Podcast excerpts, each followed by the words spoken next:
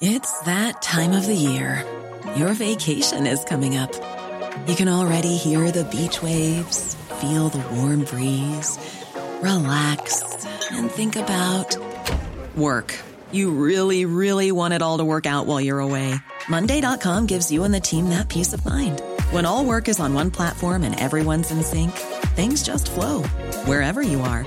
Tap the banner to go to Monday.com.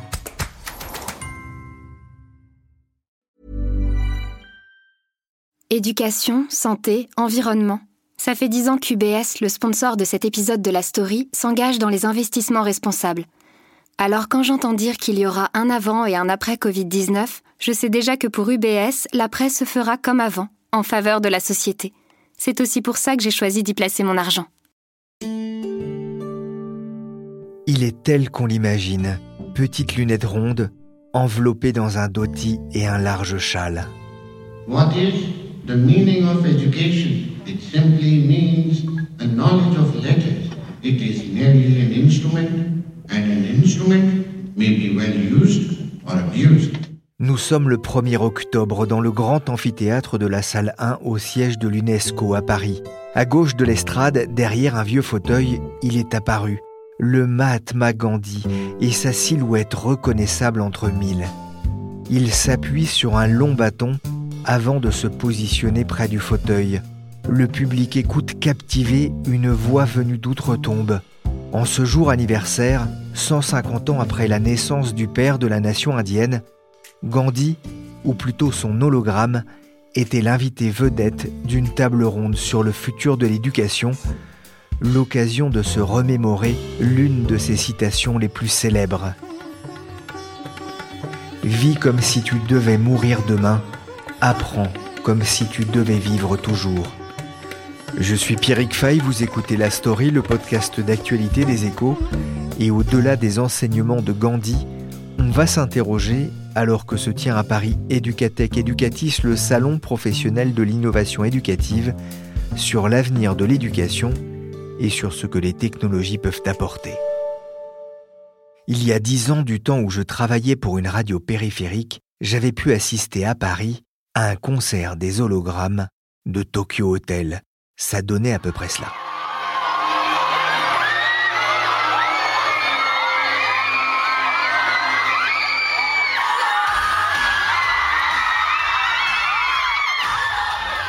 Des hologrammes, pas des êtres de chair et de sang, mais pour les spectateurs présents en nombre, aucune différence, surtout pour mes pauvres oreilles, et encore Nicolas et Willy, les réalisateurs de la story ont un peu baissé les aigus. Vous l'imaginez sans doute, dans cette salle de l'UNESCO, les Nations Unies pour l'éducation, la science et la culture, l'ambiance était tout autre pour écouter s'exprimer l'hologramme de la grande âme. Education consists in the best out of yourself. What better book can there be than the book of humanity? La véritable éducation consiste à tirer le meilleur de soi-même. Quel meilleur livre peut-il exister que le livre de l'humanité? L'événement était organisé par le Mahatma Gandhi Institute for Peace and Sustainable Development et par la délégation indienne à l'UNESCO en hommage aux 150 ans de la naissance de Gandhi, mort assassiné en 1948. Le 30 janvier 1948, l'Indien Mohandas Karamchand Gandhi, surnommé le Mahatma, la Grande Âme, tombe sous les balles d'un extrémiste hindou. Le monde entier est en deuil. Il y avait quelque chose de magique à voir Gandhi à la veille du 2 octobre, devenu depuis Journée mondiale de la non-violence, à le voir et surtout à l'entendre. Son avatar holographique a été créé à l'aide d'images cartographiées datant des années 1930 à 1940. Les concepteurs ont ensuite utilisé l'impression 3D afin de créer une image filaire à taille réelle du Mahatma. Ils ont ajouté de la couleur et de la texture afin de produire une image réelle de Gandhi. Puis celle-ci s'est animée et sa voix a été synchronisée, effet garanti sur le millier de spectateurs présents. Ananta Duriyaipa est directeur du Mahatma Gandhi Institute for Peace and Sustainable Development. Il m'a expliqué pourquoi il avait eu envie d'utiliser cette technologie pour faire revivre le père de la nation indienne. On y pensait depuis quelques années à la lecture de ses œuvres sur le sujet. Et cette année, pour les 150 ans de sa naissance, on s'est dit qu'on aimerait organiser un débat autour de ses écrits sur le thème de l'éducation. On s'est demandé si on pouvait d'une certaine façon le ramener à la vie grâce à l'apport des nouvelles technologies. Les hologrammes sont une bonne réponse. On a commencé en essayant d'utiliser l'intelligence artificielle pour recréer son image, mais malheureusement nous n'avions pas assez de bonnes séquences vidéo. On a donc décidé de le recréer autrement. On s'est dit qu'un hologramme serait plus intéressant que de projeter des citations et des textes écrits, avec l'idée d'être aussi proche que possible de la réalité. Est-ce qu'on peut dire que son message sur l'éducation est moderne? Son message est réellement intéressant, quand bien même ses écrits datent grossièrement de 80 ans. Et quand on regarde la manière dont on peut repenser l'éducation face aux enjeux du développement durable, on constate que ses critiques sur l'éducation sont toujours valides. Um, notamment quand il se demande ce qu'est le but de l'éducation et qu'il s'interroge sur la façon dont nous transmettons cette éducation. Il y a 80 ans, il nous disait simplement ceci. Il semblerait que l'éducation ait été essentiellement traitée comme une marchandise tandis que les étudiants étaient également traités comme des marchandises et qu'ils qualifiaient fondamentalement une personne en tant qu'agent économique productif plutôt qu'en tant que personne. Une personne avec un bon caractère, des vertus morales, ce qui devait être pour lui le but premier de l'éducation, c'est quelque chose que nous n'avons toujours pas atteint. L'hologramme de Gandhi s'est vite éteint, me laissant avec pas mal d'interrogations sur le but de l'éducation. Doit-elle faire de nous de futurs travailleurs productifs capables de concevoir des hologrammes, par exemple, ou bien doit-elle nous construire en tant qu'êtres humains? Je n'ai pas encore la réponse. Mais je me souviens d'un article de Richard Rio publié dans les échos il y a quelques jours. Son titre avait quelque chose d'effrayant. Plus de 150 millions d'enfants travaillent dans le monde, dont certains dès l'âge de 5 ans, principalement dans l'agriculture. Vera El l'accueil est diplomate à l'UNESCO et conférencière. Candidate à la direction générale de l'UNESCO il y a quelques mois, elle avait fait de l'éducation l'un de ses axes de campagne, et notamment l'accès des enfants à l'école. C'est une bataille euh, continue, c'est une grande priorité pour l'UNESCO, évidemment pour les filles, mais aussi euh, pour la euh, réforme du système éducatif. Comme vous le savez, la directrice générale vient de lancer à New York une commission internationale composée de grandes personnalités pour réfléchir sur le futur de l'éducation. Donc c'est un sujet euh, important pour l'UNESCO et les États membres de l'UNESCO attendent beaucoup euh, euh, sur ce sujet-là parce qu'ils sont tous conscients qu'ils ont besoin de faire quelque chose et tout le monde dit mais quoi et qui peut aider? Il y a un chiffre, hein, c'est 100 millions d'enfants qui n'ont pas accès à l'éducation dans le monde, c'est énorme. Oui, c'est énorme. On ne peut pas dire que on a vraiment réussi à atteindre euh, nos objectifs et maintenant on dit même que l'ODD 4, tout le monde dit qu'il ne sera pas atteint en 2030. Alors pour bien comprendre, un ODD4, hein, c'est le quatrième objectif de développement durable de l'UNESCO, assurer l'accès de tous à une éducation de qualité sur un pied d'égalité et promouvoir les possibilités d'apprentissage tout au long de la vie. Et euh, on parle de 750 millions de personnes qui ne savent toujours pas bien lire et écrire, donc euh, la tâche est énorme. Comment faire? C'est la grande question. Je crois qu'il faut vraiment utiliser les, la technologie, les nouvelles technologies. Euh, nous voyons qu'il y a une possibilité avec cette nouvelle technologie d'atteindre tout le monde partout, pas nécessairement dans l'école physique, mais virtuellement. Et je pense qu'il faut absolument qu'on se lance euh, avec les nouvelles technologies pour ne laisser personne sur le trottoir, comme on dit.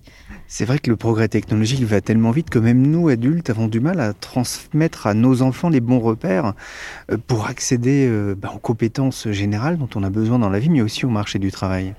Mais nous, on est les produits euh, de l'école modelée pour l'ère industrielle. Nous ne sommes pas du tout équipés pour euh, modeler le, monde du futur et ce sont surtout les enfants qui vont le faire. Eux, ils sont nés avec cette technologie, ils ont euh, l'approche, ils, ils, c'est pas nouveau pour eux, c'est pas comme nous. Donc ce sont eux qui vont créer les, les jobs du futur et ce sont eux qui vont créer le monde du futur. Moi, je pense que c'est vraiment pas nous. Le Mahatma Gandhi était favorable à l'autonomie des écoles, notamment pour trouver euh, bah, des ressources financières, mais aussi pour s'affranchir de la tutelle de l'État. Alors, c'est un plan presque libertaire, hein, disait un chercheur de l'UNESCO, Krishna Kumar. On, est loin là de l'éducation nationale, de ses manuels, de ses méthodes et de ses réformes quasi annuelles.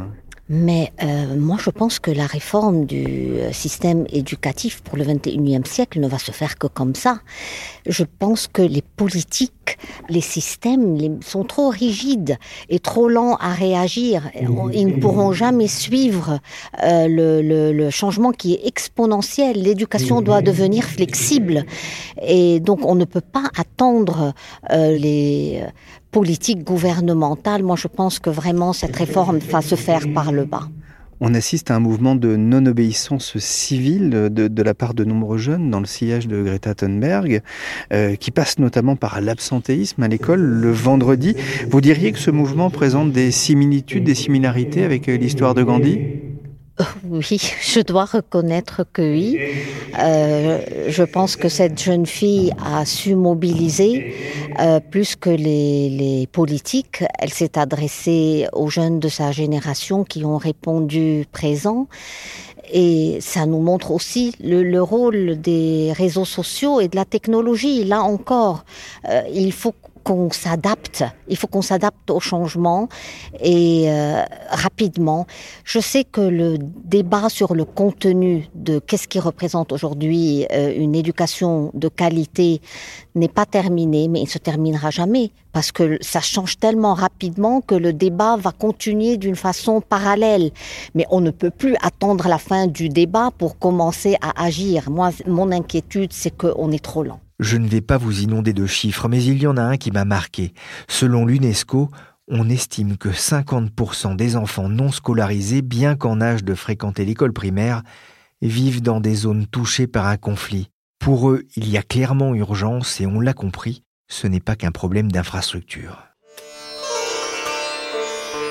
La voix de l'hologramme de Gandhi continue de cheminer dans ma tête, 71 ans après sa disparition tragique. Que peut-il encore nous apprendre sur le futur de l'éducation? C'est la question que j'ai posée à Grégoire Borst.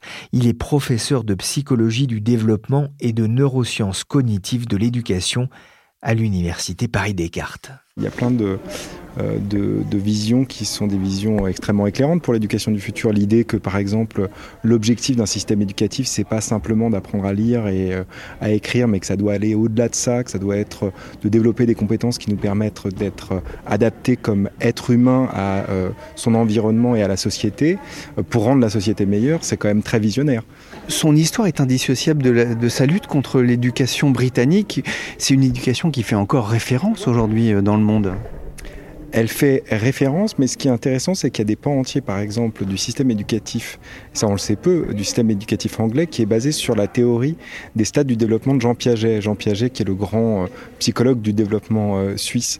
Et euh, cette idée qu'on introduit certaines notions à certains âges en fonction du développement supposé, du développement cognitif de l'enfant. Sauf qu'en fait, ça fait 60 ans qu'on a abandonné le modèle de Piaget dans les laboratoires de psychologie du développement qui font de la psychologie scientifique, et que peut-être qu'il faut aussi repenser notre système éducatif à l'aune de ce qu'on sait maintenant du développement cognitif et socio-émotionnel de l'enfant et de l'adolescent. Il faut aussi prendre euh, en compte que le contexte est en train de changer, notre environnement est en train de changer, les nouvelles technologies, elles s'imposent pas que dans les pays industrialisés. Donc le vrai enjeu pour euh, le monde de demain, c'est quels sont les, enfants qu'on veut laisser au monde de demain et avec quelles compétences. Je pense que c'est ça en fait le fond de la pensée, c'est quelles compétences on veut développer, quelles compétences qui sont impliquées dans tous les apprentissages et pas simplement dans un apprentissage et pas simplement dans les apprentissages scolaires, mais dans les apprentissages de la vie quotidienne. Alors, sa vision de la vie, mais aussi de l'éducation, reposait aussi sur une opposition entre l'homme et la machine. Euh, à l'heure de, de l'intelligence artificielle, des surtechnologies, symbolisées euh, d'une certaine façon aujourd'hui par cet hologramme, il aurait beaucoup à dire aujourd'hui? Je pense qu'il aurait la même vision qu'on peut avoir aujourd'hui, c'est-à-dire que si on oppose de façon assez stérile euh, l'intelligence artificielle à l'intelligence euh, humaine, on va de toute façon dans le mur. La question c'est comment on utilise de façon intelligente l'intelligence artificielle pour développer les compétences qui nous rendent réellement humains. Et c'est ça le vrai enjeu du 21e siècle, c'est comment finalement réutiliser la force de l'intelligence artificielle qui va faire disparaître des pans entiers euh, de notre, du monde du travail comme on le connaît pour nous recentrer, nous, sur ces compétences qui sont les compétences socio-émotionnelles qui font de nous des humains. C'est-à-dire que l'intelligence artificielle va nous rendre plus intelligents? L'intelligence artificielle, elle va nous permettre en tout cas de faire ce qu'on a du mal à faire dans un système éducatif comme le système éducatif français, c'est-à-dire de faire de la différenciation pédagogique, de la pédagogie euh, personnalisée, un peu comme on fait de la médecine personnalisée aujourd'hui. L'enjeu pour l'éducation, c'est aussi de faire de l'éducation personnalisée. Et ça, la technologie le permet. Donc c'est vrai que c'est quand même une avancée pour, pour l'éducation. C'est aussi l'idée de, si on veut une école inclusive, on aura besoin de la technologie. Voilà, on est, on est dans la salle hein, de, de l'UNESCO en pleine répétition hein, de, de, du, du, discours de, Gandhi qu'on entendra tout à l'heure. Alors en même temps, l'éducation au plus grand nombre va forcément se baser sur euh, l'apport des nouvelles technologies, notamment ce qu'on appelle les MOOC. Alors en français, ça donne les formations en ligne ouvertes à tous. Ça, c'est une vraie opportunité ah non, c'est exactement ce qu'il ne faut pas faire avec les nouvelles technologies. Les MOOC, ça ne fonctionne pas, on le sait tous. C'est-à-dire que le problème, c'est que euh, vous avez euh, moins de 5% des gens qui vont au bout euh, du MOOC. Et très probablement, par contre, c'est le e-learning qui va prendre le, le, pas. C'est-à-dire vraiment des modules de e-learning très ciblés sur certaines compétences qu'on veut essayer de renforcer parce qu'elles nous permettent deux choses. Elles nous permettent très rapidement de cibler une compétence en particulier, de faire prendre conscience aux gens par des petites activités ciblées de l'importance de cette compétence dans la vie de tous les jours. Et puis d'autre part, ce qu'elle nous permet aussi de faire, ces modules de e-learning, c'est de faire un retour très rapide sur euh, les apprentissages de l'apprenant. Et ça, on sait que c'est ce qui fonctionne. C'est-à-dire que si je vous donne un feedback tout de suite sur l'apprentissage que vous, devez, vous venez de faire, on sait que ça, ça potentialise fortement les apprentissages euh, de l'enfant, de l'adolescent ou du jeune adulte ou de l'adulte plus âgé. Vous travaillez sur la neuroéducation. En quoi ça consiste? La neuroéducation, c'est un mot compliqué pour dire quelque chose de relativement simple, c'est d'essayer de comprendre quelles sont les grandes lois de l'apprentissage dans le cerveau humain. Et sur la base de ces découvertes scientifiques faites dans le laboratoire, d'essayer de transférer ces compétences vers le monde de l'éducation, vers les professeurs dans leur classe, avec toujours cette humilité de dire que ce qu'on trouve dans un laboratoire, c'est pas forcément la réalité d'une classe, parce que une classe, c'est un, un système complexe, un système social complexe, dans lequel les lois de l'apprentissage s'expriment différemment en fonction du contexte et de l'environnement. Donc tout l'enjeu, c'est de créer finalement un dialogue entre la classe et le laboratoire. Et un dialogue qui ne soit pas un dialogue vertical, comme on peut l'entendre un peu en ce moment en France, avec une prescription de qu'est-ce qu'il faudrait faire dans les, dans les salles de classe. Moi, très honnêtement, je ne sais pas du tout ce qu'il faut faire dans une salle de classe. Ce que je sais juste, c'est comment le cerveau apprend. Et peut-être que du dialogue qu'on va réussir à faire naître entre les pédagogues, les professeurs, qui sont finalement des experts de la pédagogie dans les classes, et euh, des chercheurs comme les chercheurs dans mon laboratoire, on va pouvoir faire inventer la pédagogie du 21e siècle. Comment peut-on entraîner notre cerveau Et question de Salim. Alors, euh, c'est pas facile de savoir ce dont le cerveau de chaque élève a exactement besoin. Donc nous, c'est ce qu'on essaye de comprendre. Avec Olivier Houdet au sein du laboratoire de psychologie du développement et de l'éducation de l'enfant, Grégoire Borst se rend souvent dans les classes à la rencontre des enfants, comme on peut l'entendre dans cette vidéo et je lui ai demandé comment ça se passait. Mais c'est très intéressant parce que finalement, on, a un peu un biais avec les enfants, c'est-à-dire qu'on pense que ils vont pas comprendre ce qu'on va leur dire, qu'il faut simplifier notre discours, euh, le sursimplifier pour qu'ils comprennent des concepts complexes. Et en fait, on peut avoir des discours euh, extrêmement scientifiques avec les enfants. D'une part, ils sont extrêmement intéressés, euh, ils ont une curiosité extrêmement forte, ils ont une envie d'apprendre extrêmement forte, et c'est ça qu'il faut potentialiser dans la pédagogie du 21e siècle. Finalement, cette soif d'apprendre. Et moi, ce que je fais par exemple avec les élèves de CP, qui paraît complètement incroyable, je leur parle de leur cerveau. Parce que finalement, ce qu'ils entraînent tous les jours dans la classe, dans la salle de classe et en dehors de la salle de classe, via leurs apprentissages, c'est leur cerveau. Ils transforment leur cerveau. Et finalement, on commence à leur parler de leur cerveau, en tout cas dans le système éducatif, à 13 ans. Alors qu'on sait que quand je vous parle de votre cerveau, si je vous dis que votre cerveau va se transformer suite à des apprentissages, ça va changer votre conception implicite de l'intelligence. Vous êtes plus simplement le mauvais élève ou le bon élève. Vous êtes l'élève qui, s'il fait des efforts, va apprendre et va se développer. En quoi est-ce que le message de Gandhi sur l'éducation peut être moderne aujourd'hui? Il est moderne en ce sens qu'il va euh, faire bouger le, focus de l'attention, pas simplement sur les apprentissages scolaires fondamentaux, qui sont évidemment importants. Je ne suis pas en train de dire qu'il faut plus apprendre à lire, écrire, compter euh, et raisonner, mais il pousse, je dirais, la réflexion à dire mais il y a plein d'autres compétences qu'on doit développer à l'école, dans toutes les disciplines et en dehors de l'école, parce que c'est celles-là qui sont finalement les plus prédictives de notre euh, adaptation à notre environnement et qui sera qui est un environnement qui change de plus en plus rapidement du fait de l'émergence des nouvelles technologies. Merci Grégoire Borst de l'Université Paris-Descartes. Merci aussi à Vera El Khoury l'accueil, diplomate à l'UNESCO. Et merci Ananta Duriaipa pour cet éclairage sur l'avenir de l'éducation. Merci enfin à Jean-Michel Gratte pour sa contribution. J'en profite pour vous conseiller le visionnage de l'œuvre magistrale de Richard Attenborough, Gandhi, avec Ben Kingsley dans le rôle titre. Some men change their times. One man changed the world for all time. My name is Gandhi, Mohandas K. Gandhi. Well, whoever you are, we don't want you here. I suggest you get back on that train before it leaves. They seem to want me.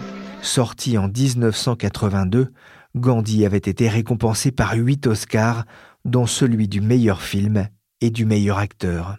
La story, le podcast d'actualité des échos, s'est terminé pour aujourd'hui. L'émission a été réalisée par Nicolas Jean et Willy Gann, chargé de production et d'édition Michel Varnet. Toutes nos émissions sont disponibles sur les plateformes de téléchargement et de streaming. Pour l'actualité en temps réel, c'est sur leséchos.fr.